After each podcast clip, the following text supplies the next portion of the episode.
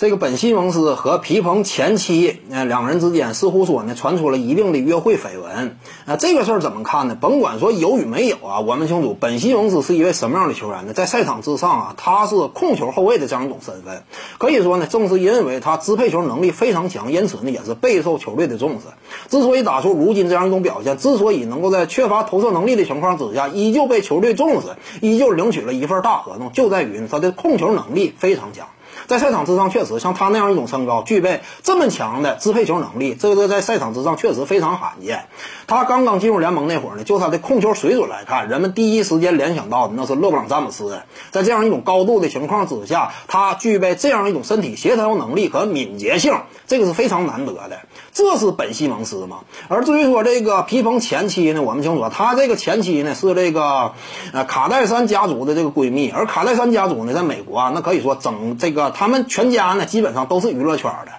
呃，我们也清楚啊，在 NBA 当中的球迷啊，有这么一句话，那就是你要说最佳防守球员的话，那可能说这个奖项呢，呃，颁给卡戴珊家族的这些人呢，甚至呢都有一定的依据。呃，因为这话别看说是个玩笑，但是就现实角度来看呢，呃，其实也也是在某种程度上来说有一定的道理的。你比如说当初的篮网队的亨弗里斯，以及后来湖人队的奥多姆，再加上呢，这个骑士队的勒布朗詹姆斯的队友八贤王这个特里斯坦汤普森。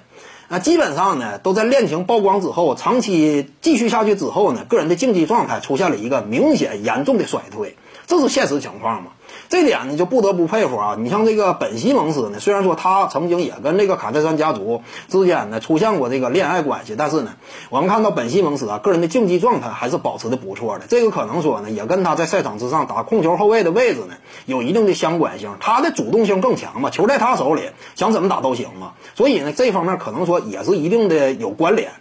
啊，至于说这个皮蓬这个前妻跟本西蒙斯呢，他俩。哎，我感觉呢，你如就没有的话，那这事儿那就算了。如果说真要是有这事儿的话，双方之间真就是，呃，有可能发展为一段恋情的话，那我感觉呢，这事儿也是见怪不怪了。因为，呃，恋爱市场呢，它有时候就是这样。你要说在经济相对落后的地区呢，你可能说对于年龄啊各方面比较重视；但是在经济越发达的地区，在整体的经济环境达到的层次越高的地区，越高的人群，他们往往对于年龄啊啊这东西也就是那么回事儿。那双方之间有一定的年龄差距，甚至男女之间年龄呢出现了一定的倒挂，但是呢，说白了，这是人家私事儿，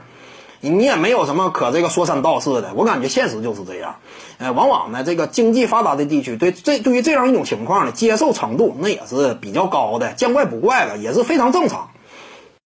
各位观众要是有兴趣呢，可以搜索徐静宇微信公众号，咱们一块儿聊体育，中南体育独到见解就是语说体育，欢迎各位光临指导。